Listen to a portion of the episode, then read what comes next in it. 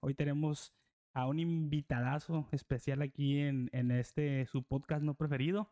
Una persona que, que ya habíamos invitado muchas veces, que ya hemos querido tener el privilegio de poder conversar con ella. Pero como ahora se manejan estándares muy altos, pues ya es, in- es casi intocable hasta que se logró que lo pudimos traer acá al canal.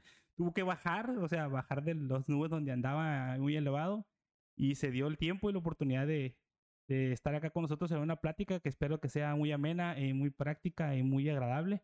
Aquí con el buen camarada y amigo y colega Santiago Ramírez. Bienvenido. No, no, eh, pues de nuevo muchas gracias Gordero y sí, es verdad lo que dices que desde hace rato tenemos pendiente muchos proyectos, muchas cosas, pero mira por ejemplo cómo salió la charla de hoy. O sea, me dijiste por la mañana o en la tarde, bueno, ¿cuándo vamos a hacer? Bueno, hagámoslo hoy, ya, de una. Y hay veces que me gustan las cosas así, de una, hay veces que me gusta planificar pues de una manera, si me entiendes, con mucha anticipación, entonces pues no, no me cierro las puertas a ninguna de las dos opciones. Cuando toca improvisar, se improvisa y cuando hay que planear las cosas, se planean. Pero yo creo que ya estamos acá y podemos aprovechar el espacio para mirar todas esas cositas. Claro, claro, para, para poner en puerta más proyectos o, o- de, o de plano cancelarlas, ¿no? Eh, bueno, primeramente me gustaría comprender un poco, yo conozco muy poco de, de Colombia, realmente no, no sé mucho y me confunde mucho todo eso de los departamentos, como acá en México, eh, el país está dividido pero en estados y allá pienso o creo que en Colombia está dividida por, por departamentos, ¿verdad? Sí, sí, acá son, son 32 departamentos.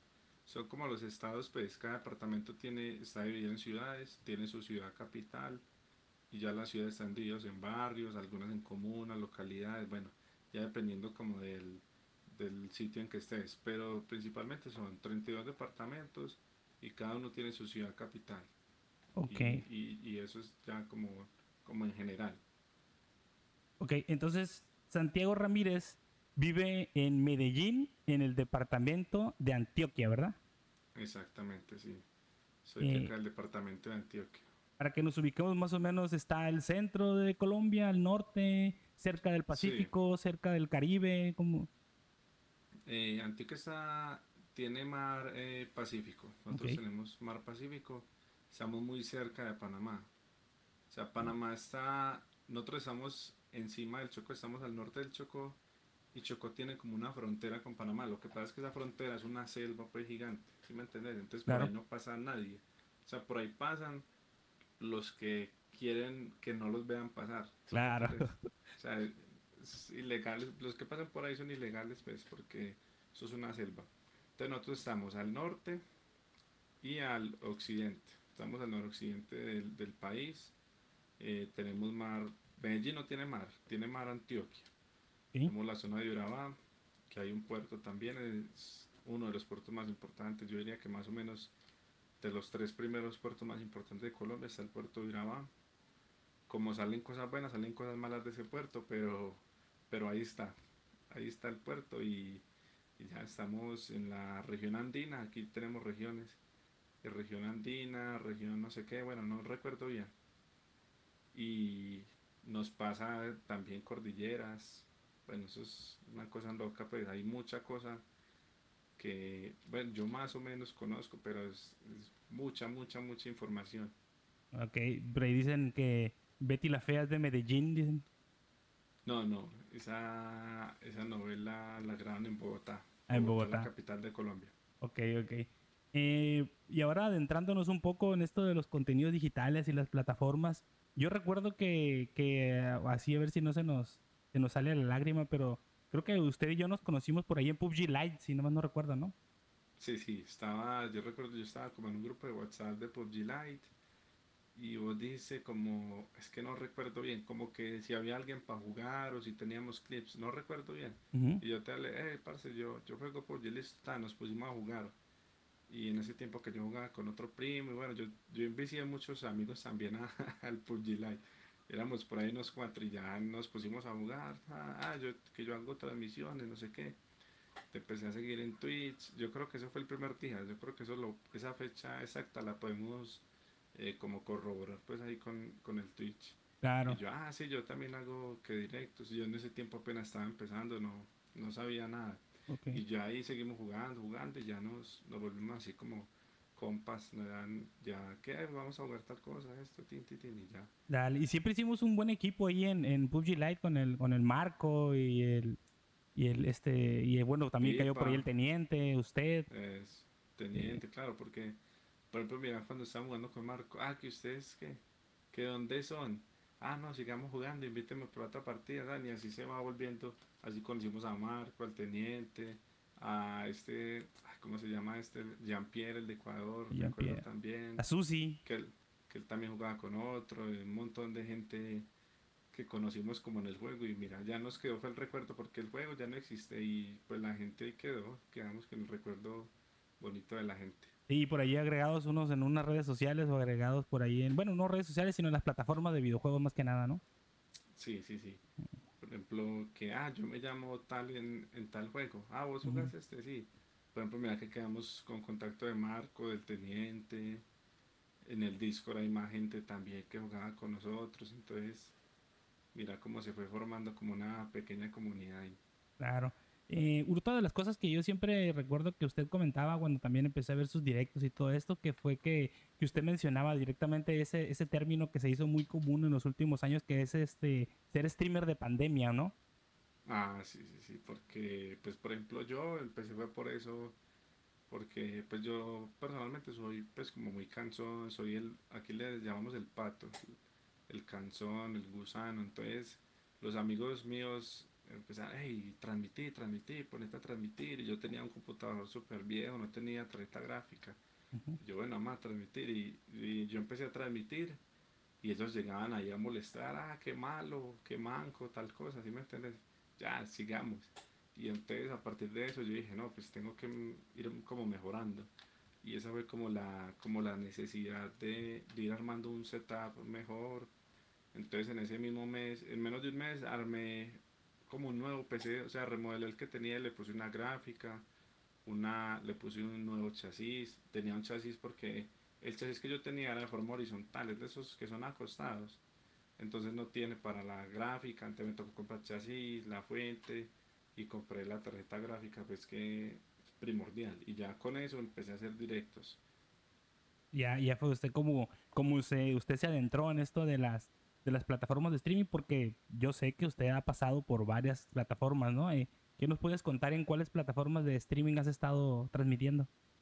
Pues principalmente yo empecé en Facebook, ¿cierto? Empecé en Facebook porque yo Twitch no sabía qué era, pero no lo conocía. Entonces empecé en Facebook tan, y empecé a ir como armando la comunidad, tres viewers, cinco viewers de media, listo. Ya dije, bueno, voy a lanzar a Twitch a ver qué pasa.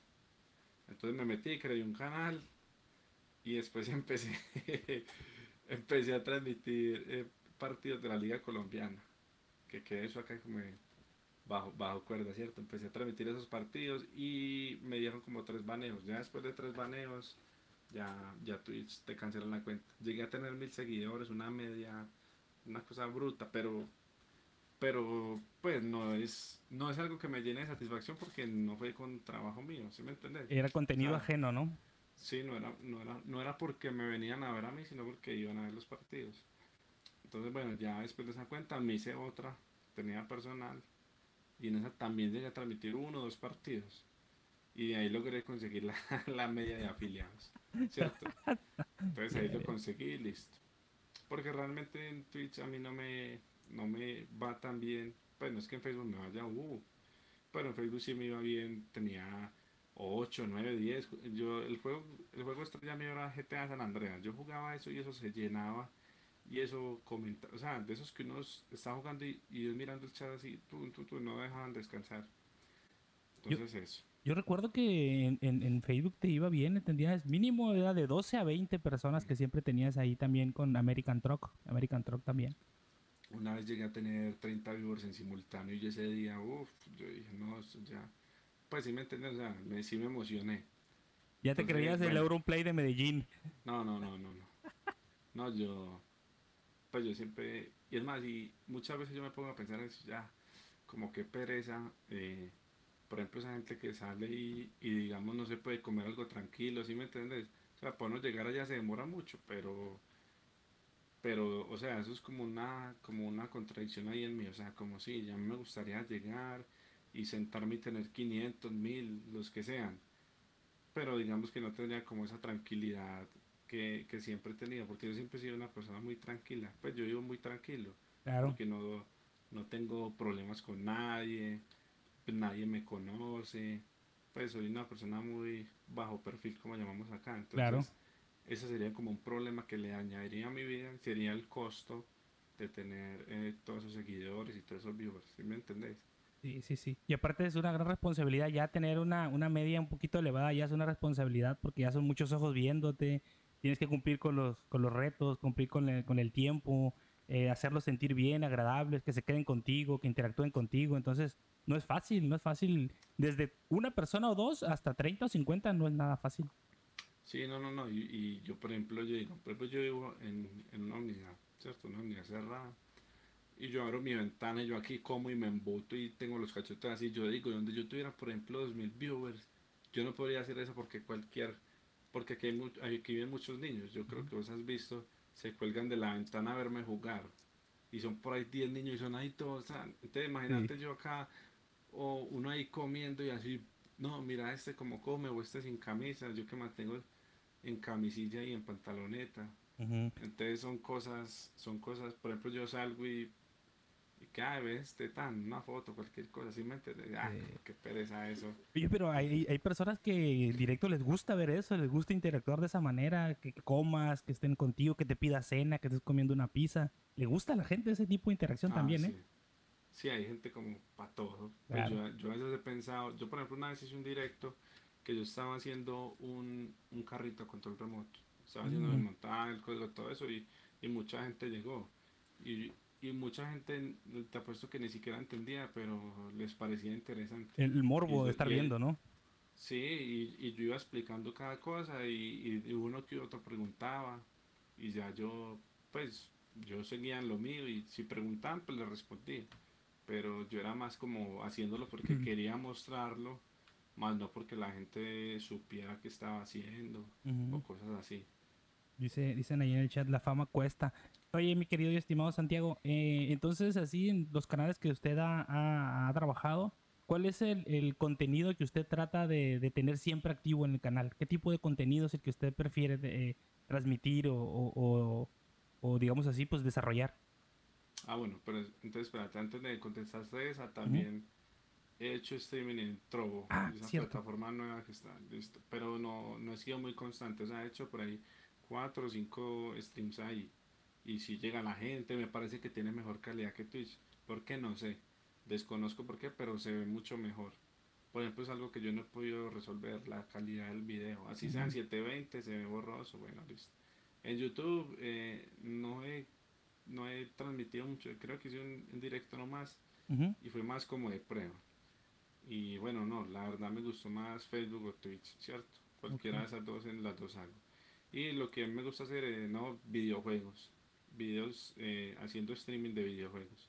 Casi no me gusta hacer videos, eh, pues como preparar videos y subirlos, ¿no? Me gusta más jugar en directo. eh, por ejemplo, en Facebook, como te dije, el juego estrella GTA San Andreas lo jugaba y se llenaba. Otro que también llamaba mucho la atención era el American Truck Simulator, Sí. que ese juego también, es que ese juego es muy bacano. Y ya después de, de, de hacer como todas las adecuaciones que hice, puedo transmitirlo a una buena calidad. ¿Sí me entiendes? Entonces, cuando se transmite buena calidad en un juego como esos, es muy bacano porque se siente como la, pues como si uno realmente estuviera ahí dentro del camión, ¿cierto? Claro. Y eso es lo que yo hago. La única vez que no he transmitido el juego es la vez que te digo que, que estaba haciendo como un carrito a control remoto. Y, y ya, esa fue la única vez. He tenido ganas de hacer stream así también, como haciendo retos de programación o alguna cosa así, pues como más educativo. Pero no, no, no me ha animado como en estos días, pero la idea sí es eh, como irle metiendo ahí, pensar otra cosa, porque ya videojuegos a veces me estreso, Claro. entonces quiero, quiero como cambiar. Dicen ahí en el chat también que el farming, el farming simulator no tuvo mucho éxito. Dicen. ah, no, eso yo nunca lo transmití porque no. Pues yo lo jugaba por estar con ustedes, pero ese juego yo solo creo que me aburriría. ¿sí me y nada más una- ah, nos arruinaste las granjas y ya te gastaste el dinero. me gasté toda la plata en camionetas y, Sí. y mujerzuelas. Sí, juegos de azar y mujerzuelas, como dicen. Entonces, bueno, entonces ya me dice las plataformas y me dice que me iba a platicar, ¿no? El género variado.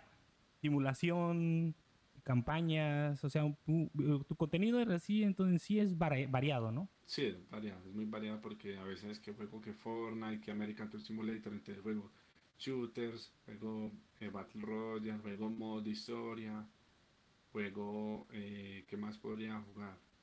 Que yo viera así que juego mucho eh, estrategia, por ejemplo Age of Empires, que también le he dado muy duro en streaming, pues tengo como mucha eh, FIFA, FIFA 20, 21, la que sea, tengo deportes también, entonces mira que es un contenido muy variado y a veces no sé si eso es lo que hace que no tenga como mucha como mucha recepción en las personas, ¿sí me entiendes? Porque hay unos streamers que vos los decís, vos, de- vos mencionas un streamer y dices, ah, este man juega esto, este man que juega, este juega esto, ¿sí me entiendes? En cambio uno, como tiene tantas cosas, no sé si eso de pronto es lo que hace que no, que digamos, no tenga el alcance que de pronto quisiera tener. Claro, esa siempre ha sido mi letanía de que, de que pues tienes un montón de juegos, muchas plataformas, hay que disfrutarlos todos, transmitirlos todos, porque principalmente si tú estás creando contenido es para, para ti, hacia los que te están viendo. Ya cuando los que te están viendo va hacia ti, entonces tú tienes que crear el contenido que ellos quieren. Y hay gente, hay personas que son streamers grandes, o amigos, o colegas, o conocidos, que tienen tres años o dos años en su canal y siguen transmitiendo lo mismo, así como que bueno, está bien, cada quien se respeta. Pero Ujú. siempre ha sido mi letanía, ¿no? Siempre ha sido mi queja. Malamente o, o- o- bien, pero pues siempre ha sido así mi, mi queja, ¿no? Eh, muy pocos saben, muy pocos saben, pero eh, lo que estudia Santiago Ramírez es ingeniería en electricidad, si no me equivoco, ¿no? Sí, lo puedes llamar así, soy ingeniería eléctrica. Eléctrica, eléctrica, de ok. Antioquia, sí. En la Universidad de Sí. Antioquia. Eh, todo el conocimiento que has obtenido, aparte de este, eh, tu formación profesionista, te ha podido ayudar en la creación de contenido, digamos así, instalaciones, mejoraciones en el setup. Ya comentaste uno que fue el armado de un carrito con control remoto que ha de ser sumamente interesante. Eh, ¿Has hecho algún proyecto o, o te ha servido tu formación profesional para moverla hacia acá a la creación de contenido? Pues, eh, a ver, como mostrando el contenido en sí, no. Pero, por ejemplo, el PC yo lo armé, o sea, yo compré las partes. Recordás que eh, vos me ayudaste, te quedar eternamente agradecido y aprovecho para decirte acá en público. Yo compré las partes, todo, todo por partes, todo. Yo no, com- yo creo que en, en la, en la tienda que más compré cosas, compré tres cosas. Ujú. Ya el resto lo compré todo por separado. Y esas cosas, pues el conocimiento de electricidad sí, sí, sí influyó en eso, ¿sí me entiendes? Por ejemplo, entonces ya tengo que los ventiladores. Entonces, por ejemplo, vos un ventilador, si lo tenés eh, conectado y está apagado, no lo puedes poner a girar como hacen que le meten las pistolas de aire. Entonces, por ejemplo, esa parte la aprendí de, de lo que estudio yo. ¿Sí me entiendes? O sea, eso es un riesgo que si vos haces eso, vas a quemar la tarjeta madre. Oh, Sí, entonces, por ejemplo, eh, esas cosas me ponen a pensar, yo, bueno, entonces si yo al limpiar un ventilador lo desconecto. Entonces, eh, si te explico así rápidamente, ¿por qué? Claro. Porque cuando un ventilador gira, o sea, vos pones a girar un ventilador, él está produciendo energía. Cuando Claro. el ventilador, cuando el ventilador gira, porque vos lo prendiste, está consumiendo, ¿cierto? Te, la está gastando. Y si vos lo pones a girar con tu mano, con un secador, lo que sea, antes está produciendo. Y esa energía se te va a ir a la tarjeta madre. Te la va a quemar. se regresa. Se devuelve. Ah, ajá, ok, se devuelve. Entonces, haz, haz de, haz de cuenta que va en un sentido cuando lo prendes y cuando vos lo mueves se va en el otro. Se va hacia la tarjeta madre y ahí te cagas en todo. Mm, Entonces eso me sirvió, eh, armar en la CPU también, todas estas luces, yo creo que de acá se ven un poquito, tengo un montón de tiras LED acá en la habitación, hubo un tiempo que las prendía desde el celular por medio de wifi, entonces son como esas cositas así, el escritorio que tengo, el, tengo mil conexiones, pues toma corriente, no sé cómo se llamará allá en México, eh, donde tú conectas pues un enchufe. claro. Tengo, tengo un montón de, de tomas para conectar unas cosas, pues, que las pantallas, que la CPU, que el celular, tengo hasta el teléfono de la casa acá conectado. Entonces, Todo bien eh, administrado. sí, no, eso es una oficina. Mi mamá me dice, ah, préstame su oficina. A veces que me regaña y me dice que por qué la paré. que usted escuchaba que es uno jugando porque me quitó de la oficina para irse a jugar. Entonces, sí, los, pues, o sea, realmente, para lo como te dije ahorita, para hacer contenido no, no he hecho mucho contenido. Aunque, pues tengo un canal en YouTube que empecé hace ya tres años larguitos y tengo unos tutoriales de, de lo que yo he aprendido, de lo que yo sé respecto a electricidad, pues. Y el canalcito, pues, hay un video con 15 mil visitas, otros con 5 mil, mil. Ah, perro. Y pero nunca han puesto mi cara, no he hecho en directo, ¿sí me entiendes? O sea, yo grababa los videos, eso fue hace mucho tiempo, mucho tiempo, eso fue en 2018. En ese tiempo yo, eh, yo estaba, yo tuve una cirugía de rodilla y no, no podía, yo no podía ni trotar, no podía ni caminar rápido, porque tenía la rodilla en recuperación, entonces ya, yo bueno, vamos a hacer eso y empecé con el, con el canal pues y tengo como 300 suscriptores y, y los videos, pero hace rato no subo, ¿sí me entiendes? Entonces, he tenido ganas también de meterle la ficha a eso porque sí tengo videitos con, con buenas visitas. Claro. Y, mucha gente comenta. Y por ejemplo yo tengo una página, hay una página que es un simulador de circuiticos pues así. Y entonces la gente se mete ahí, copia mis circuitos o me pide ayuda porque eh, muchas veces profesores de colegios muestran, muestran mis trabajos. Oh. Entonces entonces ellos a veces me piden ayuda, pues porque yo creo que ahí en el canal de YouTube tengo un número de celular. y, y más de uno me ha escrito, ah, me puedes ayudar. Hay otros conchudos que me dicen que se los haga.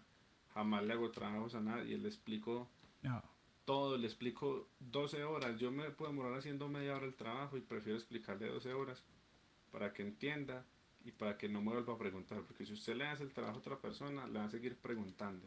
Claro. si, usted le, si usted le explica a una persona, ya esa persona va a tener las herramientas necesarias para realizar el trabajo y ya te va a buscar, pues no es porque no me guste explicarle, no porque me gusta más que aprendan a que estén diciendo que siempre les hagan las cosas. ¿Y a la, red social esta, la nueva de tendencia, al TikTok, no le ha metido?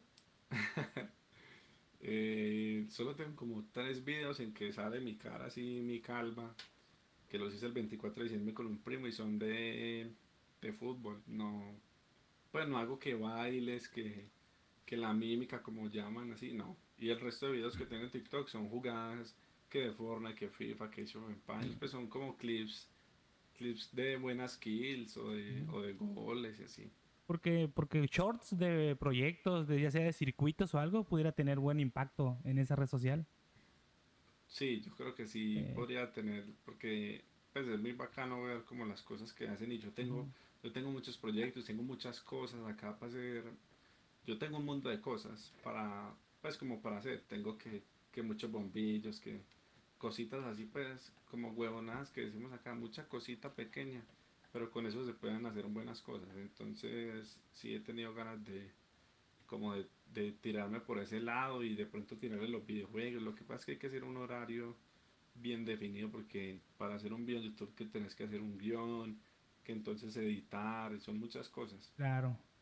Entonces, digámoslo así, que usted con sus circuitos ahí tiene bastante contenido, cómo crear, ya sea en cualquier plataforma, como ya tuvo éxito en, en YouTube, porque sí, realmente hay mucha gente interesada que, que pues le gusta para hacer sus, no sé, yo no sé mucho de eso, pero luces en serie o cuestiones así de, de, iluminación, ¿no? De estructura, de buena organización de red, de red de iluminación. Sí, por ejemplo, pues yo tengo una que es, de hecho con eso me fue bien. Hablando de temas como monetarios, pues hice un, un, ¿cómo se dice? Como un, un modelo, pues, un proyecto. Y el proyecto consistía en que vos prendías, pues yo lo vendía para prender luces, pero vos puedes prender cualquier aparato y lo prendes desde el celular. Entonces, como así? Entonces es una aplicación que vos, es como decir un switch, vos prendes y apagas desde donde estés, siempre y cuando donde tengas el aparato haya internet. Por ejemplo, en mi casa, yo lo utilizo, todavía lo utilizo para prender las instalaciones navideñas. Mm. ¿Por qué? Porque a nosotros nos gusta, pues a mi papá más que todo le gusta iluminar toda la casa por fuera. Entonces llena la fachada de, de luces y, y hace figuras o sea, le gusta mucho ese tema y, es muy creativo, entonces se pone a hacer muchas cosas y cuando nosotros no estamos, Entonces, para que no se pierda, pues, como esa apuesta y todo eso, simplemente sacamos el celular y pues, prendamos la luz y ya. Y entonces, con ese proyecto eh, lo hice y pude venderlo a otras personas, a familiares, también a desconocidos. Pero entonces, eso es fácil de hacer, es fácil de explicar y podría hacer como un video acerca de eso, ¿sí me entiendes? O sea, donde yo haga ese video mucha, tendría mucha recepción, pues mucha, mucha gente ahí diciendo, oh, wow, ese proyecto tan fácil y, pueden llegar al canal, eh, ¿sí me entiendes? Como con mayor facilidad. Porque yo tengo realmente el, el canal abandonadito en YouTube.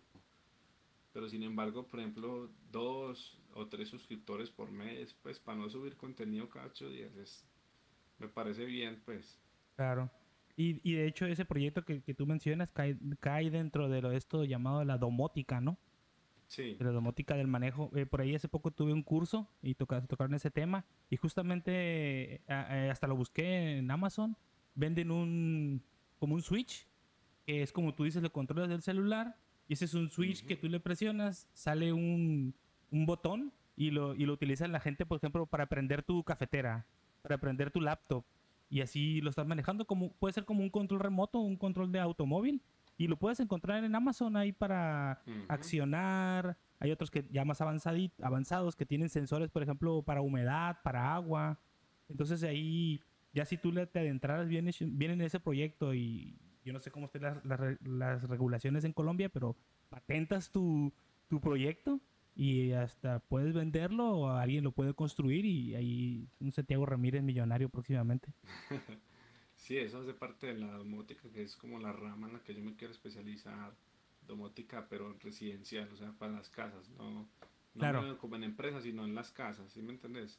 Por ejemplo, eh, es, con ese proyecto que te mencionaba, una persona a la que se lo vendí, pues me, me dijo, ah, vení, eh, pues yo se lo ven, yo como te dije, lo vendo es para prender luces, pero uh -huh. eso sirve para cualquier cosa, pues. Uh -huh. Ah, es que nosotros nos vamos a un paseo y tenemos una pecera y necesitamos prender y apagar pues como las burbujitas esas que tienen los peces. Yo, ah, no, se lo puede poner tranquilamente. Y ellos estaban lejísimos de acá y desde allá prendían y apagaban la pecera. Entonces mira que eh, no se tuvieron que preocupar como, ay, ¿con qué dejamos los peces? O, o los claro. botamos, o, ¿sí me entiendes? Entonces, por ejemplo, nosotros también, una vez que estuvimos de paseo, prendíamos las luces navideñas desde allá. Y acá todo bien, normal, no pasa nada. Y entonces esas cosas le dan como comodidad a uno. Así como yo los utilizo para eso, hay mucha gente, por ejemplo, acá en Colombia, no sé si en México también, cuando se van, por ejemplo, una semana, no les gusta dejar las luces apagadas uh -huh. para que no sepan que no hay gente en la casa, para que no se metan. Entonces, por ejemplo, con ese proyecto, vos la prendes a las 6 de la tarde. Ah, no, ahí hay gente. Claro. No veo una luz prendida en la casa, no, ahí hay gente, listo, ya, se acabó. Ahí tengo otro también que se puede programar, o sea, vos decís, se apaga y se prende todos los días, por decir a tal hora.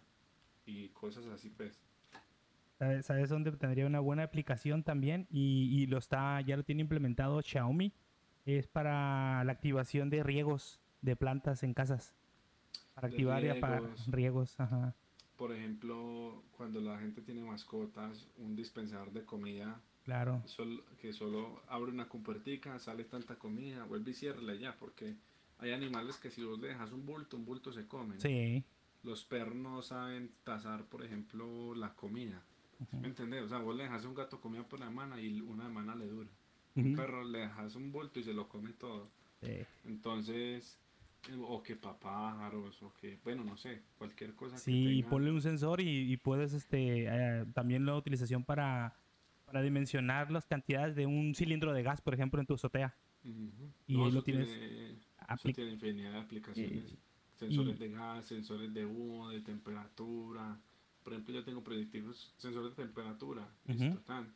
Entonces, lo que yo hago en los tutoriales, le, le pongo una candela, no sé cómo le llaman, un encendedor. Se lo pongo ahí al sensor y eso se calienta. Ahí mismo suena una alarma. O que, ah, eh, por ejemplo, eso puede activar un, un sistema de riego. Bueno, eso tiene un montón de aplicaciones. Us- Usted no es el Elon Musk de Colombia porque no quiere. no, sí, sí, de hecho, yo, yo, no, yo no conocía mucho ese mundo de la domótica Pero, por ejemplo, yo a partir de ese curso, yo vi dos, tres cosas y me puse a buscar en Amazon. Y, por ejemplo, yo ahorita en, en mi casa, tu casa, tengo, pues ni, ni siquiera los he sacado de su caja y los tengo. Compré seis, seis focos, seis bulbos para controlar por la wifi.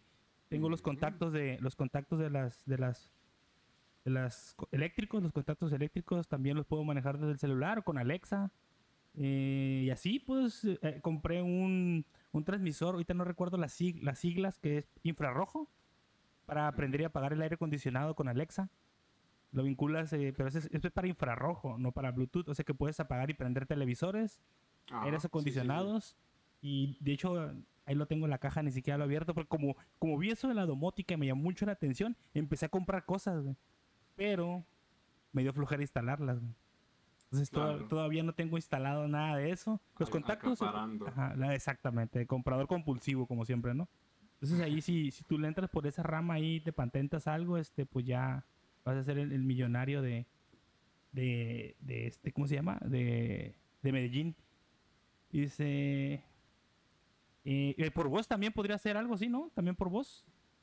Sí, sí, por ejemplo, eh, por ejemplo el, el que tengo ahora, el aparato que tengo ahora, sirve para controlar desde Google, desde el Ujú. asistente de Google, que dice, hey Google, tal cosa. Entonces, eh, con ese, es que, o sea, si vos prendes un foco, puedes prender un televisor, puedes prender un computador, Claro. ¿sí me entiendes? Entonces, no es sino adaptarlo. Entonces, vos con eso puedes hacer lo que quieras, puedes prender las luces de toda una casa, Claro. Podés prender que el aire acondicionado o una ducha. Entonces ya con ese, con ese eh, sistema ya vos lo pones. Por ejemplo, también tengo otro que es, no sé si has visto que aplauden y se prenden o se apagan las luces. Claro. O sensor de movimiento, todas esas cositas yo las tengo, pero no las... No, no he querido como hacer los videos, ¿sí me entiendes? No es que no haya podido, porque si hubiera querido ya los hubiera hecho. Sí, o sea, es porque no, no, no me ha dado la gana, hablando así groseramente, de hacerlos. Claro, oiga, y aparte todo eso lo mezclas con una con una Raspberry Pi, ¿cómo se llaman estos dispositivos pequeñísimos, no? Pi, Que sí, puedes sí. montar una una una computadora y te la echas a la bolsa, ¿no? Eso es un Es- computador. Ajá, es ma- eso es un magnífico. computador y eso tiene entrada HD, o sea, vos lo conectas, vos haces una presentación ahí y lo conectas al, al televisor y ya tenés un computador. Le puedes Sí. conectar teclado, mouse. Por ejemplo, eh, pues para mostrarte como algo que se puede hacer con eso. Las máquinas de videojuegos antiguas que a usted le tocaron, Claro. las máquinas de botones y palancas y todo eso. Entonces, yo en la universidad estaba en un grupo de, en un semillero de investigación, ¿sí? Y uno de los proyectos que se hizo allá fue una máquina, esas arcade, y se hizo con una Raspberry. Entonces, se hicieron, se cortaron las tablas, se compraron los controles, la Raspberry, y, y entonces a la Raspberry le montamos todos los simuladores de los juegos. Entonces, que de Nintendo, que el, eh, no sé, el Game Boy, todos esos- todas esas consolas, Batocera se llama el, el emulador. todos esos simuladores se le metieron a la Raspberry y eso ya quedó una máquina de esas, de esas antiguas, de las que, del, yo creo que a mi generación fue la última que le tocó eso, los de mi edad. Ujú. De allá, de allá para acá ya, yo creo que muy pocos conocen esas máquinas.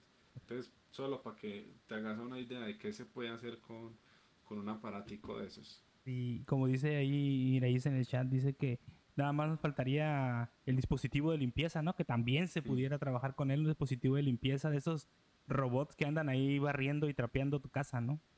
Mm, Eso, mm, es que yo creo que eso ya debe estar. Lo que pasa es que, o sea, yo creo que todo esto que tenemos ahora, por decirlo que vos decís, los bombillos y todo eso, estaba por ahí hace unos 8 o 10 años. Lo Claro. que pasa es que el costo de producción y todo eso, entonces cada vez las cosas se van haciendo más asequibles. Por ejemplo, el bombillo que vos decís, un millonario lo tenía hace por ahí 10 años.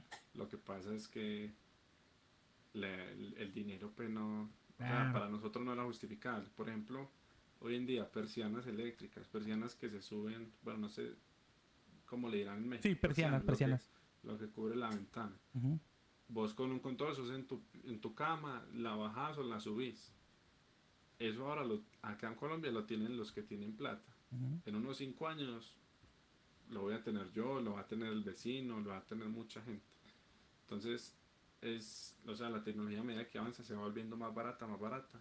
Y eso hace que todos podamos acceder a ella. Claro, ya que estén venden en AliExpress, en Banggood, ya, va, a llegar.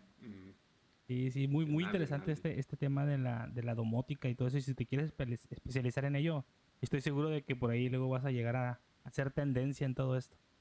Sí, yo creo que sí.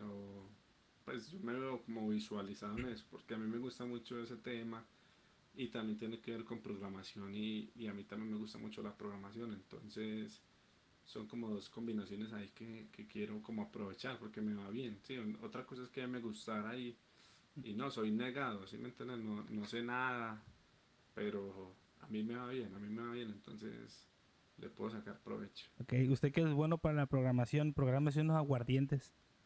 Programación una fiesta. una fiesta.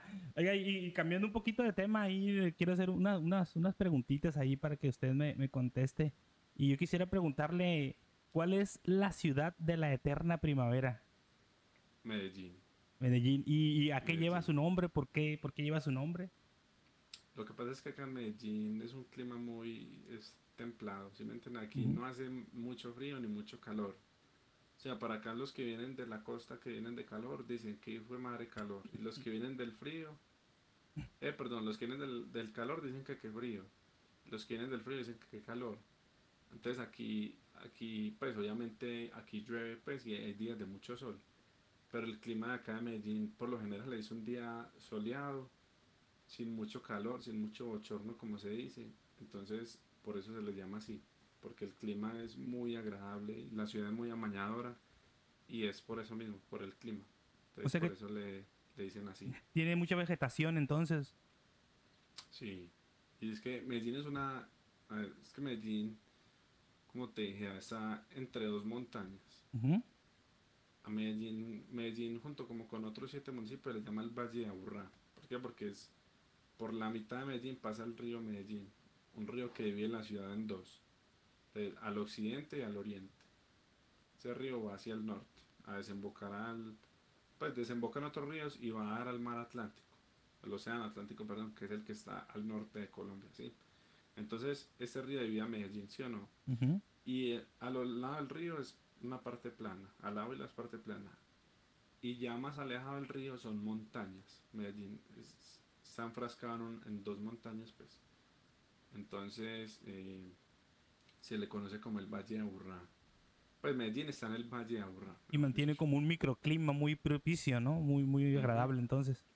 Y por eso mismo también es la contaminación, porque por las montañas como que se queda, se queda enfrascada. Entonces, mira, estas son las dos montañas y Medellín está acá. Es, lo que le llaman el efecto esta de olla de presión, ¿no? Está como mm. encapsulado y el, calor de, eh, digámoslo así, que hay en la superficie no deja que la contaminación suba hacia arriba, ¿no? Pues no sé, no sé cómo se llamará, pues como el término exactamente, pero sé que es por eso, sé que por ese tema es que Medellín es una ciudad muy, muy contaminada. Okay. Y, y, aparte de la ciudad de la eterna primavera, también es llamada la ciudad más innovadora del mundo, ¿verdad? Sí, en el año 2012 creo que fue eh, como catalogada o nombrada como la ciudad más innovadora del mundo, porque aquí se tienen muchas, aquí sí en Medellín se le apuesta mucho como la tecnología, tenemos centros de como de investigación que son grandes y que apoyan mucho también a como a esos proyectos de innovación. Entonces, eh, por ese lado se le dio como mucha relevancia a este premio. Sí, por ahí también hice un poquito la tarea y, leí que una de las, de las razones por las que fue llamada la ciudad más innovadora, innovadora perdón, fue la, la disminución en las emisiones de dióxido de carbono, o sea que contaminan menos, que tienen muy buenas infraestructuras eh, innovadoras en el transporte público. Y como tú lo acabas de mencionar, tiene muchos espacios para el desarrollo cultural. Eh, también en ese año creo que los índices de la criminalidad, la crimen organizado estuvo muy bajo y pues como se han mantenido con las políticas medioambientales, ¿no? Que han permitido que, que, que, todo esto se desarrolle propiciamente y ha sido un beneficio para la sociedad. Es que, por ejemplo, ese premio yo creo que lo que más puede influir en eso fue el sistema metro. Nosotros acá no tenemos solo el metro, o sea, nosotros tenemos el metro, tenemos tranvía, tenemos eh, otra cosa que se llama el Metro Plus y todo eso está integrado. O sea, vos con, con un dólar, más o menos como un dólar, puedes ir de un lado de la ciudad al otro. Puedes montar en teleférico las veces que quieras.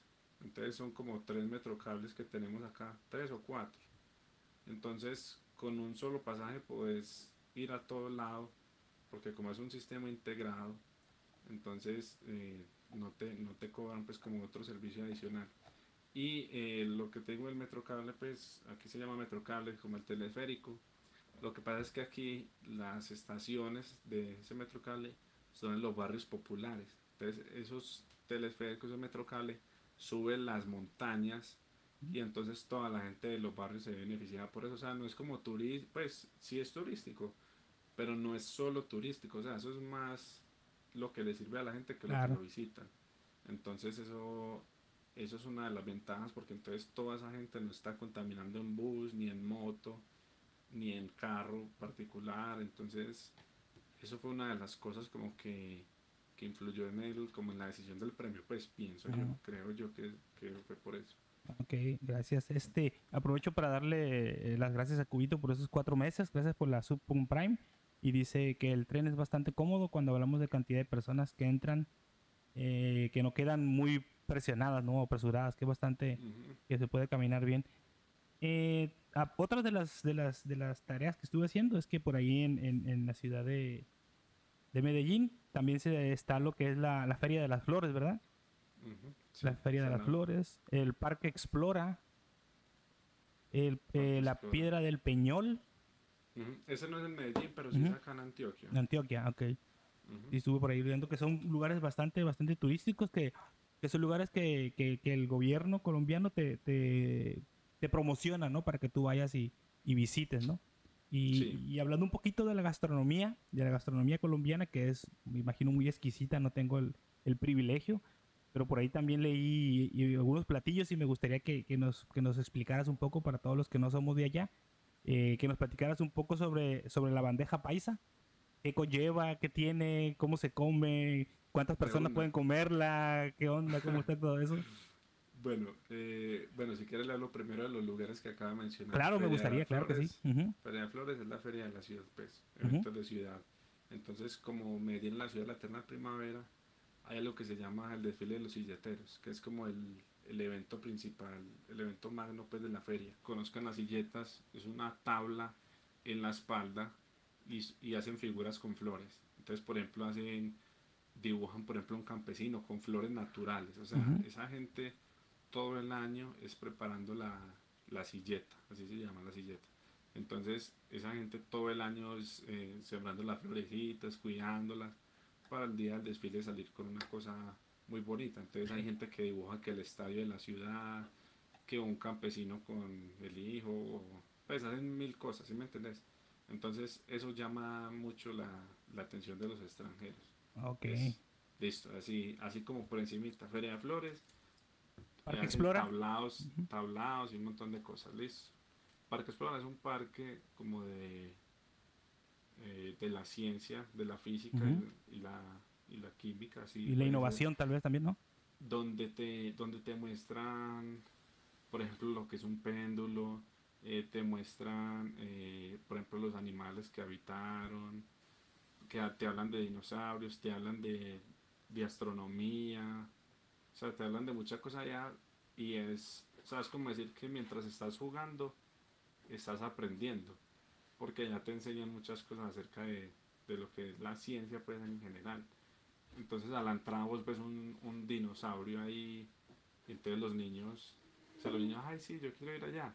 Y realmente están desaprendiendo, no van, o sea, sí hay juegos, pero son juegos en los que te enseñan cosas. Por ejemplo, yo me acuerdo, había uno que era un juego de correr, vos arrancabas a correr. Y entonces te mostraron contra qué animal quieres competir, un elefante, un guepardo y te ponían como la velocidad media de, mm. esos animales. Entonces mientras vos estás jugando vas aprendiendo, sí. Entonces eso es lo que es el Parque Explora. Un centro donde puedes ir a aprender mientras jugás. Sobre la ciencia, ¿verdad? Sí, eso es de, de ciencia. Allá trabajaba Pipa. Pipa era guía exploradora, creo que así se llama. Ah, sí, y porque él- entonces él llevaba a los niños y ah, pues les enseñaba todo, todo. decía también que estaba en un planetario, ¿no? En- trabajaba en un planetario. El planetario El también planetario. queda- el planetario queda al lado del Parque Explora. Mm. Y eso es una cosa loca, pues eso, eso es una pantalla como 8K, yo no sé si fue madre que será, y eso ves, vos sos acostado así como en un mueble y es como una burbuja y ahí te muestran pues como que está la Vía Láctea, que así se ve, que eso está tal estrella, tal satélite, bueno. Y bueno, entonces siguiendo, y ya lo de la piedra del Peñol es, bueno, dicen que fue como un asteroide asteroide que cayó en el pueblo del Peñol. En ese tiempo el pueblo del Peñol ya es Guatapé. Lo Ok. que pasa es que es- esa es una historia pues larga. Resumidas cuentas, Guatapé era un corregimiento del Peñol. No sé si, bueno, era como decir un barrio pues, Ok. sino que se les llama corregimiento porque es como en un pueblo. Sí, entonces era como un corregimiento y Guatapé ahora tiene la piedra, la piedra del Peñol, por lo que te digo como antes era en el Peñol, y tiene una represa que hace parte de EPM, que es la em- empresa de, de energía de acá de Medellín, Empresas Públicas de Medellín, EPM, sí. Entonces eso es una, una super hidroeléctrica, o sea, vos podés andar en barco, en lancha, por ahí, por esas aguas, y hace parte de, de la hidroeléctrica, ¿sí? Entonces, entonces es muy bacano porque vos te subes a la piedra y ves todo, toda la hidroeléctrica, ves todo el agua que hay. Y es algo que no es natural, o sea, esa hidroeléctrica la llenaron de agua.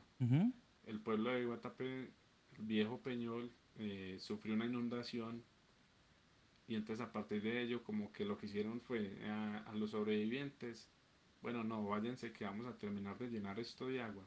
Los Y- movieron. Y, es- y eso fue como, vos sabes que cuando el gobierno quiere hacer algo, o, o se van o lo sacamos. Eso Sí. no, no, yo no me quiero ir y me quedo, no. Entonces lo saca. Entonces muchos problemas, eso es un desplazamiento prácticamente. Entonces esa es como la, como una pequeña historia de eso, sí. Entonces bueno, ahí te mencioné ya los tres, Claro. los tres lugares. Y, y hay muchísimos lugares, tres hay más todavía. Están Sí, las, no, las- galerías de arte cosa. de Botero y infinidad de cosas, ¿no? Aquí hay una plaza en el centro de Medellín que se llama la Plaza Botero. Lo que pasa es que no puedes ir de noche porque salí sin celular. Pero, pero hay una Plaza Botero en el centro. Hay, hay otras partes donde hay monumentos, pues, eh, esculturas de Botero, Ujú. Museo de Arte Moderno. No, aquí hay mucha, mucha, mucha cosa para hacer. Para distraerse, sí, te digo, lo recomiendan bastante TripAdvisor y cadenas de Sí, estas no, para, no. para turismo. El metro también es muy turístico. Oh. Bueno, entonces, estaba respondiendo de la comida. y sí, sí, sí, se ve, Pues, se ve. ¿Qué trae? Es una lista larga. Yo me acomodo bien que eso es una lista larga. Uf, Trae uf, este es el tema que nos gusta, ¿no? La comida. La comida. A huevo. Primeramente, frijoles. Ujú. Yo normalito porque yo he visto que en México hay que frijol negro, que frijol no sé qué. no, eso es- Pinto, negro, mayocoba, bueno, sí. yo no, yo no sé, aquí usted va a una tienda y dice un- una libra de frijol y le venden de dos tipos nomás. Eh, eh, desgranado o con cáscara. El ejote, creo. Vos tenés que pelarlo. ¿cómo es que se llama? No me acuerdo cómo Ejote le decimos acá en. México. O, o desgranado o con cáscara, listo. Trae arroz, trae huevo frito, trae chorizo, trae morcilla, chicharrón, aguacate, arepa, carne molida. Eh, ya, yo creo que ya que me falta. Es un, es un Ah, monstruo, ¿no? ta- tajada de plátano maduro. Eh, no, eso trae un montón de cosas. Hay veces que hacen es que frijoles ranchero, entonces le echan salchicha ranchera, ¿no? Pues eso es una cosa. O sea, una bandeja paisa no se la comen sino los paisas porque eso es una cosa muy grande muy, muy, muy grande y es muy pesada para el, para el estómago también, porque imagínate vos, frijoles, huevo, aguacate, ya con esas tres tenés para que, para que te hagas daño de estómago. Entonces, en- pero eso es muy apetecible acá, o sea, el que venga acá tiene que comer eso, si no, si no, no vino.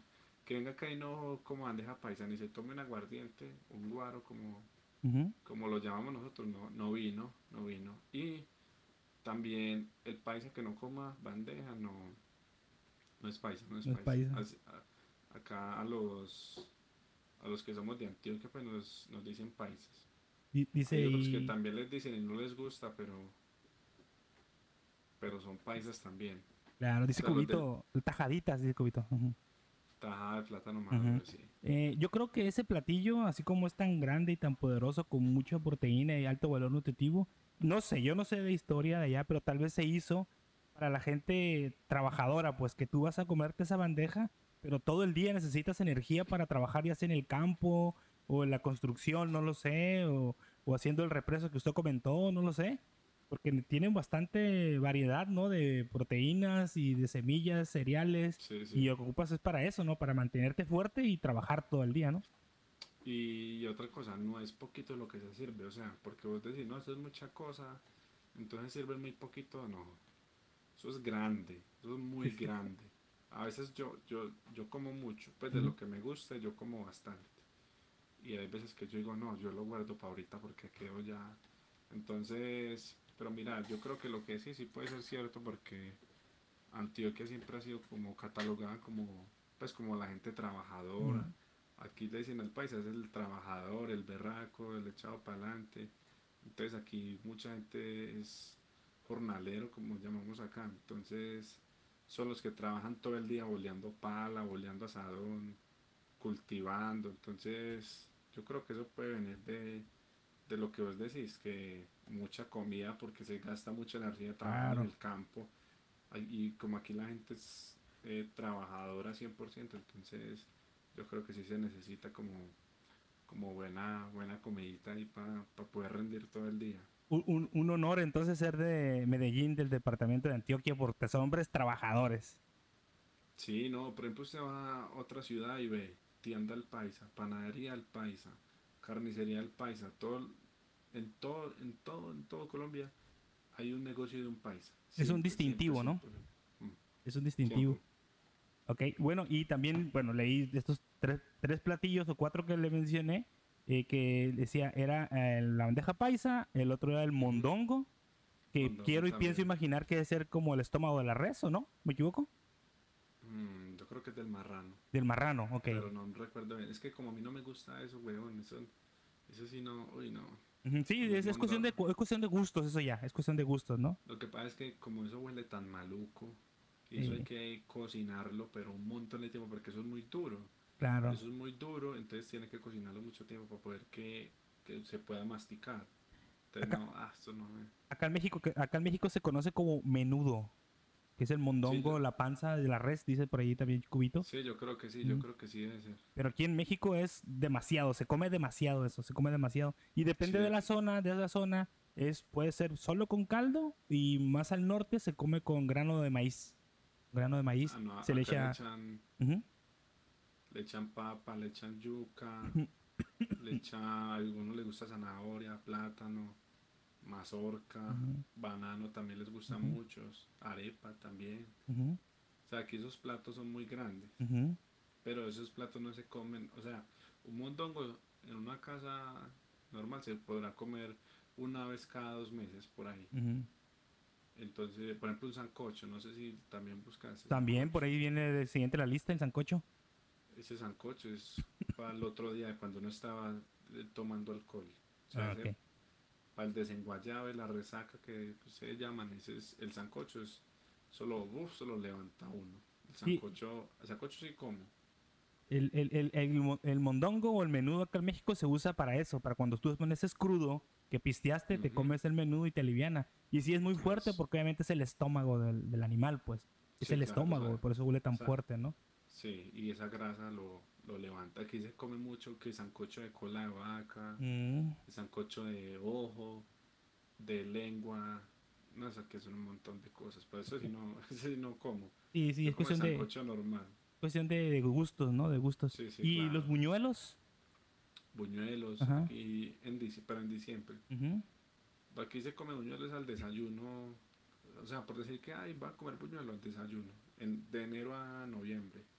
En diciembre es buñuelos, natilla, hojuelas, eh, lo, que quieran.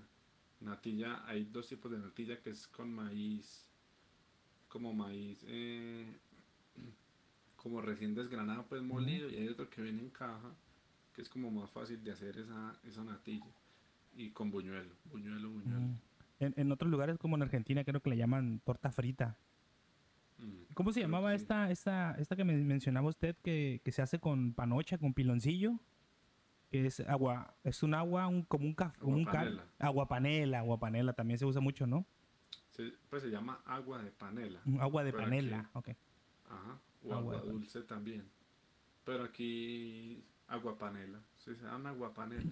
Ok. Pero es agua de panela. Y Pero- no, es, es una olla con agua y un pedazo de panela. No es- allá, ¿cómo es que le dicen a Piloncillo, piloncillo, Ese. piloncillo.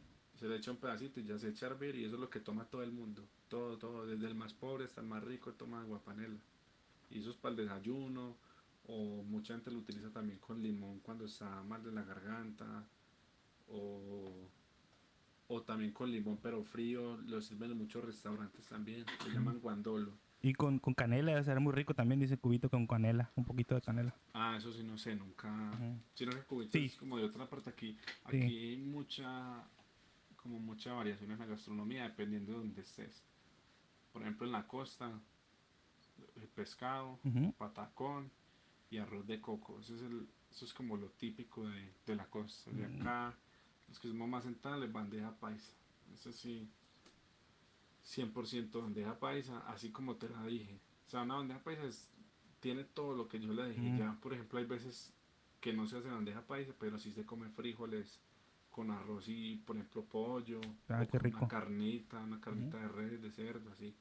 Pero bandeja paisa en sí, la que te dije, y esa es la que, o sea, la que llegan a pedir en los restaurantes. Y vea, yo siempre, siempre que salgo, no han habido por ahí tres veces que yo salga por decir a un restaurante así que no pida frijoles. Yo siempre voy por frijoles, Claro. siempre. Por ejemplo, yo una vez alguien me gozó porque pedí una hamburguesa y una porción de frijoles. y que qué es ese combinado. Y yo no, los frijoles saben con cualquier cosa. Se llevan con todo, se llevan con todo. Con, con cualquier cosa me, me la llevo porque a mí, pues a mí me gustan mucho Ujú. los frijoles. Y, pero es por lo mismo, porque yo soy de acá. Pues yo no Claro. nací en Medellín. Yo nací en un municipio que está pegado a Medellín, que se llama Bello. Y es del Valle de Aburrá. O sea, soy de ciudad, pues. Pues yo toda la vida he vivido en Medellín, pues. Acá en algunas partes hasta los perros calientes, a los panchos, a los hot dogs, hasta fri- frijoles, güey. Mm. Ah, también se lleva con todo, güey. No, eso- Sí. pues yo no le eché los frijoles a la hamburguesa. Yo comía hamburguesa y después comía frijoles, pero. Pues a mí no me, me sabe rico, sí. o Sí, sea, mi- muy con riquísimo. cualquier cosa, con cualquier cosa le, le jalo los frijoles porque es de las comidas favoritas mías, pues. Y Claro. también porque pues yo soy muy regionalista. O sea, pues yo no digo, ah, como los de tal lado son tal, no. O sea, yo amo mi región, me siento orgulloso, pero sin ofender a las otras, ¿sí me entiendes? O sea, yo Claro. hablo de la mía. Como debe de ser. Yo, yo hablo de la mía, porque aquí en Colombia sí se vive mucho el regionalismo y son los de acá contra los de allá. Y no, eso, pero a mí no me gusta. O sea, yo, yo defiendo lo mío, hablo por mí y ya. Los otros que ni por lo de ella. Entonces, por eso también me gustan mucho los frijoles y a donde voy pido frijoles, como por sentirme parte de acá. De ¿sí tu lugar? ¿no? Sí. Bueno, muy bien. Ahora vamos a tocar un, un tema tal vez que no sea muy agradable para usted. Pero cuando yo le mencione este nombre, a ver, a ver qué le recuerda o qué es lo que, lo que, lo que usted puede expresar. A ver. Atanasio Girardot. Ah, no. Creo que decir otra, creo que decir otro nombre. no, no, no. Atanasio. Pero usted quiere hablar del hombre. No, no, no, no, no, no, del inmueble, del inmueble. Ah, que el estadio de Atanasio Girardot. Lo que pasa es también sé de Atanasio Girardot, es un prócer de. Sí, yo lo sí, sí. Atanasio Girardot y José María Córdoba son, son los dos machos pecho peludo que, Ajá. que. Es que, o sea, Antioquia fue liberado como aparte de Colombia. Ujú. Por lo que te digo, porque entonces, bueno, estoy- me estoy desviando del tema. Pero No, no importa, no importa, pero nos interesa. Antioquia toda la vida ha sido pura montaña, sí, entonces eh, algunas personas que estaban en Bogotá escapándose como de los españoles se vinieron para acá porque acá eh, una zona muy montañosa, mucha selva, entonces no, digamos era difícil de encontrar así, entonces estos dos personajes fueron como los que libertaron a Antioquia por decirlo así, José María Córdoba y Atanasio Girardot. Entonces, por eso el estadio de la ciudad, eso es del municipio, del gobierno, se llama Estadio Atanasio Girardot. Es el estadio donde juegan los dos equipos de la ciudad. Atlético Nacional, Independiente Medellín. Ninguno de los dos tiene estadio propio. Ellos lo alquilan. O sea, ellos para jugar allá le tienen que decir a la alcaldía, vean, necesito el estadio tal día y, y tenga su plata. Tiene que pagar, tiene que pagar porque el estadio... Ahí que en México también hay unos... Eh, para, antes, sobre todo antes era así. Ahora ya todos los equipos están haciendo su estadio, ¿no? Pero sí le tienen que pagar al municipio o a la, o a la municipalidad para que puedan, pues, jugar, ¿no? Ajá, acá en Colombia solo hay un equipo que tiene estadio y es el Cali, Deportivo mm. Cali. Y lo tiene en otra ciudad que no es Cali. O sea, lo tiene lejos de la ciudad principal. Entonces eso es un problema ni el hijo de madre porque ese estadio, por ejemplo, se da cuenta que nosotros le decimos una finca. ¿Por qué una finca? Porque solo tiene una entrada y una salida. O sea, si usted está por esa vía es porque va para el estadio. Ok. ¿Sí me entiende? Entonces no tiene vías de desahogo. Eso es bueno, es un despelote. En todo caso, Antioquia en Antioquia hay cuatro equipos, cuatro en la primera A y uno en la B. Los otros de la primera A son en Envigado, que es una ciudad del Valle de Aburrá también, es vecina de Medellín, tiene un equipo en Envigado y Águilas Doradas que juega en Río Negro, que es un municipio también muy, muy apetecido acá en porque es donde viven los ricos de Álvaro Uribe, no sé si lo ha escuchado, tiene una finca allá en la De los billetudos. Bueno, allá tiene, allá tiene casa de Balvin, Maluma, toda esa gente. En Llano Grande se llama. es una zona exclusiva entonces. Como sí, es zona de mucha plata. Entonces el equipo Río Negro y allá es donde está el, aeropuerto de Antioquia que sale con vuelos internacionales. Claro, aeropuerto internacional de Antioquia. Porque en Medellín se llama Aeropuerto Internacional José María Córdoba, ese es el otro que te mencionaba. Porque en Medellín sí hay un aeropuerto, pero vuelos nacionales nomás. Yo creo que todavía no tiene internacionales. En cambio el de Río Negro sí, el de Río Negro sale para Miami, para Nueva York. Bueno. Ok. Listo, ya le conté el estadio. ¿Qué más okay. del estadio? ¿Quiere ver quiere ver cuántas copas se celebraba ya? ahora ya que sabemos y conocemos sobre el inmueble y el nombre del inmueble, ahora quiero que me diga eh, cuál es el mejor equipo de fútbol. ¿De qué Antioquia? Claro, pues de Antioquia, claro. O de, o de Colombia, como quiera, o de Colombia. Es, el mismo, es el mismo. Atlético Nacional de Medellín es el equipo más grande de Colombia y por ende también el de Medellín. Ese es. Y, ¿Es el equipo de sus alegrías o el equipo de sus desgracias? en, los últimos cinco años de mis desgracias. Oh, Pero qué pena. no puedo, pero no puedo ser mal agradecido porque porque sí he vivido momentos muy, o sea, yo he vivido, no, pues por ahí, por ahí 15 títulos he disfrutado yo en 25 años que tengo. Entonces, mira que no, no, no puedo ser mal agradecido. Vi una Copa Libertadores. Claro. Eso es, pues ya, ya, ya con ver eso, ya, ya no hay nada más que pedir. Así como decimos en México, no hay que negar la cruz de nuestra parroquia, ¿no? No, no, no, ya. Ah. ¿qué más le voy a pedir yo? Pues obviamente uno sí espera más cosas, pero es lo que tocó. Y yo no escogí ser hincha de ese equipo, a mí me hicieron hincha de ese equipo, yo nací hincha de ese equipo. No te preocupes. Yo esperé 20 años para volver a ver al Cruz Azul campeón. Ah, yo lo máximo que he esperado son 5 y ya me siento así ansioso, atacado. Desesperado, ¿no? Ah, no, bien. Entonces eso nos recae de que usted es una persona aficionada al deporte. Sí, sí, pues yo no, pero yo no soy, voy a decir unas palabras, yo no soy huevón. Hay gente que no come por ir al estadio, o hay gente que se enoja con los hijos, con la pareja, porque el equipo pierde, no. Yo, yo tenía un dicho desde hace mucho, mucho tiempo que cuando yo ya estaba grande y, y empezaba a asimilar las cosas, por ejemplo, perdía el equipo, bueno, ¿qué hay que hacer mañana? Mañana tengo que ir a estudiar mi mamá tiene que ir a trabajar. Mi papá está aliviado, mi mamá está aliviada, yo estoy aliviado, no me falta nada, listo ya. Nacional, que coma mierda ese equipo que perdieron por mal, listo. Claro. Y, y sí me enojo, sí me enojo. Y soy muy, muy hincha y soy muy fanático, pero como te digo, yo sé identificar eh, las prioridades. Las prioridades es tener salud, tener comida, tener un hogar y ya. Sí me enojo, claro. Con Colombia también me enojo y me da rabia y me frustro, como también me alegro a veces y, y lo disfruto, pero pero no, hay, hay cosas más importantes que otras y yo trato de darle prioridad a esas cosas. decía mi abuelo que él fue un deportista acá de, de, de, de, acá de la zona donde vivo yo, que hay que ser este aficionado, más no apasionado. Mm. Porque ya eh, la pasión ya rompes límites como tú, pues de, mm. de, problemáticas, de interferencias y todo la eso. Pasión, la pasión no, no, lo deja razonar a uno. Claro, te, te ciega, te ciega, ¿no? Aquí hay gente que, por ejemplo, yo tengo una camisa y usted tiene otra y, y, voy y le meto cinco puñaladas nada más porque usted está vestida así. Sí, sí, sí, sí. Y yo, primero, yo no voy a hacer eso. ni tampoco voy a dejar que me pase. O sea, hay días en que no me puedo poner la camisa porque voy a pasar por tal lado o porque el otro equipo juega de local y voy a pasar por el estadio. No, no se puede. Y, y yo no me la pongo y normal, no pasa nada. Un apasionado se la pone y dice me hago matar. Y se destruyen entre ellos, ¿no? Sí, no, no, no, yo, yo eso no le paro bolas. Ok. Y, y otro tema un poco delicado también que, que, pues nada más por mencionarlo y no dejarlo pasar, que vivieron ahí en los últimos, en los últimos meses, digamos así, el, año anterior ahí en, en, su país, que fue este, una serie de manifestaciones, ¿verdad?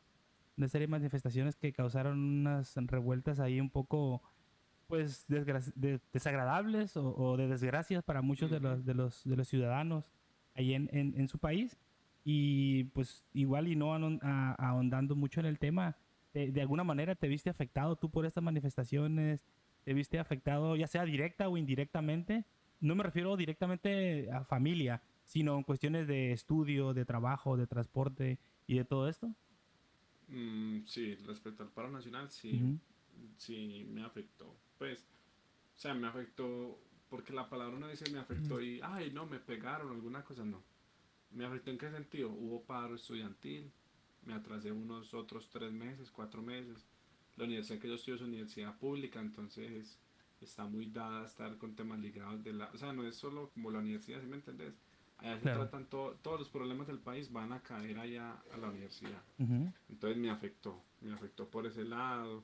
Por ejemplo, una cosa que no, no me gustó porque justo el día que inició el paro nacional era el cumpleaños de mi novia y no pude ir porque yo tengo que atravesar toda la ciudad para ir donde ella. Entonces tengo que pasar por el centro. O sea, es casi imposible ir, si me entendés? Porque cierran todo y manifestaciones y, y también hay mucha gaminería, como llamo yo, llamamos muchos, que empiezan a tirar cosas y, ¿sí me entendés? Sin importar a quién le den. Entonces me he afectado por eso, porque obviamente pues era una fecha especial que yo quería compartir. Esa una. Otra la del estudio. Otra cosa que las algunas empresas usaron de excusa el paro nacional para incrementar los precios de los productos. Entonces, por ejemplo, ah, no, es que no hay azúcar por el paro nacional. El azúcar ya no vale mil pesos, sino que vale tres mil pesos. Entonces, y eso todavía está. Eso va a ser casi un año el paro. Y todavía hay gente que dice que que el precio está caro, es por el paro, ¿sí me entiendes? Entonces se aprovecharon de la situación las empresas, pues algunas, para decir, ah, no, no, no, es que tenemos que subir el precio de tal producto por esto y eso. Entonces, mira que si, a o sea, realmente, bueno, respeto opiniones contrarias, pero ese paro no sirvió para nada. Y, además también ese, ese paro, imagino yo, como si hubiera sido en México igual, que fue tomado por personas izquierdistas que aprovecharon ese paro para hacer destrozos, para hacer cualquier infinidad de situaciones ilícitas y fue lo que sacó de control todo esto, pues. Donde se salió de control. Lo que pasa es que hay mucha gente que aprovecha, hay mucha gente que aprovecha para ir a robar también, mucha gente en las propias manifestaciones se quejan, ay, me robaron el celular, me robaron tal cosa. Entonces, mira que es gente muy ajena a la realidad de la marcha, por ejemplo, pues por decir una marcha, una manifestación, y hay gente que se aprovecha, otros para ir a hacer daños. Hubo, por ejemplo, en un centro comercial se robaron cascos de motos, los que usted quiera. Eso, eso no tiene nada que ver con lo que se está protestando. Ellos no son el gobierno, ese local no era del presidente, ni de nadie del gobierno. Entonces, eso es lo que a mí no me gusta y lo que me da rabia, que pagan otros por los por los que realmente deberían de pagar. Hay gente que no tiene nada, nada que ver con eso y terminan pagando los platos rotos por culpa de personas que no piensan, que no miden sus actos y los dejan ya, dejan muertos ya. Te, platico algo acá en México que, ya se está volviendo muy común y es un, terror eh, los 8 de marzo, sin, tratar de ser ofensivo para, para la gran comunidad de las mujeres, pero el 8 de marzo se celebra eh, el Día Internacional de la Mujer. acá en México ya lo están tomando como para hacer destrozos eh, a, gran escala, ¿eh? Grupos de, mujeres que se, que se enmascaran dentro de las que sí están haciendo una manifestación pacífica, a destruir pues, cuestiones históricas, fachadas, eh, centros comerciales, y, es una manifestación que se le sale de las manos por una, dos, tres personas y, se vuelve un caos, un caos vial, un caos de seguridad, un caos de, de, pues, robo y, cuestiones ilícitas, sí. De todo. Así como dice Cubito, había gente que salía con televisores, salían con televisores así, había gente que se robaba motos, o sea, eso, se robaban lo, lo que apareciera. Entonces, esas personas, esas personas no, esas personas no tienen nada que ver con la protesta. Y lo mismo lo que vos decís, hay gente inescrupulosa que le gusta ir a armar desorden, dañar todo, y eso es lo que hace que se deslegitime la, la marcha, la, la, protesta. Claro, aquí se da mucho cuando, cuando cada año en el periodo de huracanes, eh, obviamente los, los vientos son muy fuertes y destrozan tiendas y la gente va y, se, va, vacían las tiendas. Eh, televisores, muebles, refrigeradores. Claro, después ahí anda la justicia tratando de recuperar, ¿no? Pero si las personas se, se entra un caos, un caos grandísimo y se pierde el orden social y, encuentras gente robando en todos lados de lo que sea. No, y hay gente que roba. Yo sé que hay gente que roba por, por necesidad, supuestamente, sí. Y, pero, pues yo no estoy de acuerdo con ningún tipo de robo, pues sea, hay unos más delicados que otros, obvio. Pero hay gente muy miserable, por ejemplo, no sé si usted se enteró, en estos días hubo un accidente muy fuerte en un túnel acá en, Colombia. El problema es que venía un, un, camión sin frenos y mató un poco de gente. No recuerdo cuántos, pero yo sé que habían como 21 heridos. Y gente externa se metió al túnel a robar a los muertos. Imagínate uno uno, por ejemplo, herido viendo algún familiar muerto y otro metiéndole la mano al bolsillo a ver qué encuentra. O sea, se no respeta ni un muerto hermano. Entonces, ah, eso sí, pues eso ya... ya Sobrepasar los límites, ¿no? No, eso ya es ser un desgraciado. Sí, sí, sobrepasar los límites. No, no, eso ya es, eso es ser muy pasado. Entonces, mira que no es solo, no solo que en la protesta, aquí muchos camiones, porque aquí en Colombia todo se mueve por camiones y como estamos tan llenos de montañas, tenemos las tres cordilleras, o no sé si es una, se divide en tres, es así, no sé, en todo caso, mucha, mucha montaña. Las carreteras son unos vacíos enormes, unas curvas, muchos camiones se voltean, se volcan, y la gente en vez de ir a ayudar empieza a, coger cosas. Hace, hace más o menos, yo creo que hace dos años más o menos fue eso, camión con gasolina con combustible, se, se volteó. Y eso habían por ahí 20 personas, saque y saque gasolina. Yo no sé qué pasó, hubo una chispa y puff, se chicharroneó un montón de gente, un montón de gente quemada.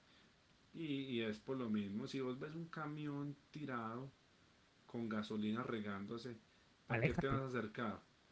Lo primero que, si no vas a ayudar, no estorbes. Lo primero que tienes que hacer es llamar a los bomberos o llamar al 123, que es el número acá de emergencias, que es pues como policía, eso te mandan policía, bomberos, ambulancia, bueno, lo que necesites. Y lo primero que tienes que hacer es eso. Y eh, eh, acá en México pasó con eso de los llamados huachicoleros, que son los que ordeñaban los ductos de, de petróleos mexicanos, de gasolina. Ah, eh, y se, prendió y mm. murieron cientos, cientos también. Mm, pegó una prendidísima. Igual, igual. Eh, bueno, un, un, hablando y volviendo un poco lo del paro nacional, para nada más como contexto y pasar a otro tema, la respuesta del gobierno eran subsidios para, los pobres, aumentando impuestos en bienes y servicios cotidianos, ¿no? Que fue lo, que desató toda esta furia de la, de la sociedad, porque pues súbeme los impuestos en, algo cotidiano, servicios, alimentos, y entonces en lugar de ayudarme, ¿qué estás haciendo? Pues dañarme, ¿no? Lo que desató todo eso fue que iban a subir, aquí se llama el impuesto del IVA, Ujú. impuesto del valor agregado creo Claro. que se llama. Y, y le iban a subir más, ese, ese impuesto es muy alto, es del 19% y creo que le iban a subir más. Ah, no, no, no, no fue que le iban a subir, era que le iban a poner a, la- a los alimentos de la canasta familiar. Imagínate. ¿Qué es canasta familiar acá? No sé. El arroz, el frijol, el huevo, El huevo, ujú, el la pan, ajá, la el pan. panela. Sí. Entonces iban a hacer eso, entonces, claro, todo el pueblo, todo el pueblo a mismo brincó y bueno, eso se logró tumbar, eso fue lo único que se hizo el paro, el resto no sirvió para nada porque mira lo que te dije ahorita, los, los productos están carísimos, entonces, pero bueno, ya, ya eso pasó, ya esperar a ver que regulen los precios y Claro. esas cosas, ya será mirar a ver qué, esperar a ver qué pasa. Muy bien, muy no, pues muchas gracias por la explicación. Y antes de, de terminar por ahí, me gustaría hacer una, unas preguntas y que usted me contestara qué es lo que más le agrada o, cuál, o qué más lo que tiene una mejor orientación para usted. Eh, a ver, ¿qué, de- qué prefiere usted o qué le gusta más, Marvel o DC? Mm, DC, DC, DC, DC Comics, eh, o sea que va por Batman, va por Batman. solo por Batman, Batman saca la cara por todos. Por ahí dicen que Batman es el único y verdadero superhéroe, ¿no? Porque pues todo lo que lleva... poderes. Ajá, exacto, sí, tecnología, innovación y fuerza, ¿no? plata. Claro, y plata, porque para tener tecnología e innovación tienes que tener plata, ¿no? Sí, a mí Ay, me gusta mucho Batman, me gusta claro. mucho. Eh, Carlos Vives o Juanes. No, Juanes. Juanes, ¿cuáles es más, es más de su, de su, de su gusto musical entonces? Y Juanes es de acá. Juanes es paisa. Oh, paisa. de veras, no, mira, no sabía. Ujú. Eh, Sí, Shakira Juanes o Sofía Vergara. No, Shakira me cae mal, Sofía Vergara. Oh, chale. Este, a ver, una que es la más difícil de todas. Faustino Khalifa. Asprilla o Carlos Valderrama. No, el Tino. ¿El más. Ah, ok, Sí, bien, bien, bien. Tino. Aunque el pibe. Pues, a ninguno de los dos vi jugar. Al Tino lo vi muy poquito jugar. ¿No muy le tocó ver el Mundial del estaba- 94? No, ¿Ah, muy pues yo chico? nací en- yo nací en el 96. No, no es cierto. Qué joven, qué pena. Qué, qué, qué mal pedo que no te tocó ver a la, a la buena selección de No, Colombia. no, no, no, no, yo el Tino me tocó verlo muy poquito. Mm. Tino- y el pibe muy poquito también. Mm. Yo vi la despedida de los dos, pero no. No, no, Mm. no, es que yo tengo 25 años apenas. Está, está, está nuevecito todavía. Y la última pregunta. ¿No sienten raro decirle papi a otro hombre? ¿Por qué? Allá en México no lo hacen. Eh, pues sería de otra manera despectiva de decirle papi. Ay, papi. No, no. Acá en México, papi, ¿todo bien o qué? Acá es como el güey de acá de México, pues. Me imagino. Que dice papi, oh, cucho, Ajá. llave, socio, nea. Quítame, hey, nea. Eh, Home. Pero ese es como, como terminando la palabra como, como un signo de exclamación. Ah, ok. Co- como, Güey. "Ah, este hijo como este hijo de puta, Ah, hombre", ok. o, o, ay, qué comida tan rica, hombre, sí, Eh, pero eso es más de acá de, Ah, Ok, de ok, ok. Antioquia. Oiga, oiga, hay otra cosa. Eh, a ver, eh, denótenos o muéstrenos o díganos creadores de contenido colombianos famosos. Famosos, creadores de contenido, Sí. eh, La Liendra puede ser muy famoso. Luisa Fernanda W, Nicolás Arrieta, Paisa Vlogs, Ami Rodríguez. la- Ami Rodríguez. la- no, no sé quién es, gente que youtuber, yo consumía, no, ni idea, gente que yo consumía cuando tenía 16, 15 años. Eh, ¿Quién más puede ser así? A ver, uno de hoy en día, no, es que no sé. No, es que eso, lo- quiero decir los que yo consumía. Claro, los claro, que, claro, claro. Bueno, la liendra no, no lo admiro mucho, pero bien, pues sí, sí lo veía también. La, la liendra, no lo conozco, lo voy a buscar, lo voy a buscar. Sí, no, el man es famoso, el man. Mm. Tiene 6 millones en TikTok. Juan Guarnizo, dice Cubito, tiene razón, Juan Guarnizo. Juan, Juan, Juan, Juan, ya es top, es top en Latinoamérica. no que se marica, habla muy mexicano, entonces que Pues ya, ya bueno. se, ya se mezcló pues con la raza de acá, entonces ya. Mm. Esto es pura paja. Mire, Porque yo le voy a decir- Yo le voy a decir una cosa, yo le voy a decir una cosa, y, y de los que estemos aquí no me van a dejar mentir, sin menospreciar nada a nadie, ¿no? Pero México es el trampolín para muchas cosas. Para Sí, tú, claro. para la Europa y para, para Norteamérica. Para el fútbol, para los cantantes, para ahora para los creadores de contenido, muchos están viniendo a vivir acá a México. Sí, sí, Entonces México sí, lo que es verdad. porque México es un país muy consumista. México lo que sale nuevo lo quiere. lo que, lo que sea. Todo, todo, todo lo nuevo que. Entonces, Pero, ujú. Pero a lo que yo iba es que a mí lo que no me gusta de Juan es el acento porque él no es mexicano. es que lo tiene que neutralizar, me imagino yo. No, pero, pero lo que yo le iba a decir, que le iba a poner, ¿por qué Messi todavía habla como argentino si ese marica, como desde los 15 años vive en España? Tú- Ah, bueno, sí. vivía. Bueno, y entonces, ¿por qué habla todavía así, che, y no sé qué, y no se le quita el acento? Entonces, eso es lo que a mí no me gusta. Pues, normal, pues, a ese man le importará un culo que la gente diga qué acento tan, pues, que no es feo, pero no es el de él. Claro, di- dice como- Cubito que porque su mujer es mexicana. No, no importa, porque, por ejemplo, No. y, y en México, eh, el mexicano es la única raza que si está aquí, hoy, yo, hoy, aquí, y dentro de una semana me voy a vivir en Estados Unidos y voy a empezar a hablar, em, ah, yo no ser, yo ser norteamericano. No, tranquilo, así, tranquilo que así. acá en Colombia también son así. Así, se, van una, se van una semana y vuelven, oh, y vuelven hablando inglés. Ajá, sí, güey. México es un especialista. No, pero, pero también pasa, por ejemplo, mucha gente, a mucha gente le gusta el, el acento de acá de Medellín, el acento paisa. A Sí, mucha sí, le a, a las mujeres les encanta. Se les hace Aquí sensual Colombia, y pues, sexy. Pues aquí en Colombia les encanta, ¿sí o no? Entonces mucha gente que viene acá por decir una semana de paseo vuelve a la ciudad de donde es o al pueblo, lo que sea, vuelve, se cree hablando pues como de acá y así Sí. pasan eh, con los que van a Estados Unidos también.